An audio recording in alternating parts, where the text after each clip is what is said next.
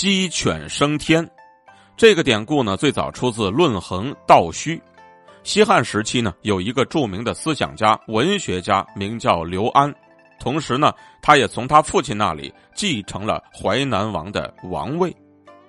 淮南王刘安呢，看了很多书，偏偏对道教的书籍就着了迷，产生了炼丹成仙的念头。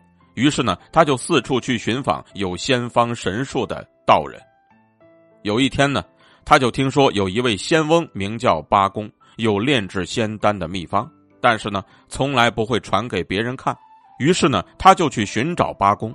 没想到呢，八公四处云游，刘安吃尽苦头也没能找到八公。可是刘安呢，仍然一心一意的寻访。刘安的诚心感动了八公。有一天呢。八公就来到刘安家，把炼制仙丹的方法传授给了他，并且告诉他呢，仙丹炼成吃下之后便能够升天成仙了。刘安每天呢都虔诚的静心修炼，后来呢，他真的炼出了仙丹。这个时候，他就觉得身体轻盈飘飘欲仙，那些仙丹呢晶莹剔透。他知道升天成仙的时刻到了。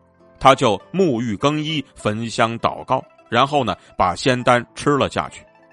刘安觉得身体轻飘飘的，低下头一看，原来自己呢早就已经站在云端之上了。刘安在成仙之后啊，洒落在院子里的仙丹便被鸡和狗也吃了，他们呢也都飘然升空，成为了神仙。就这样呢，刘安便在鸡和狗的簇拥之中，慢慢的消失了。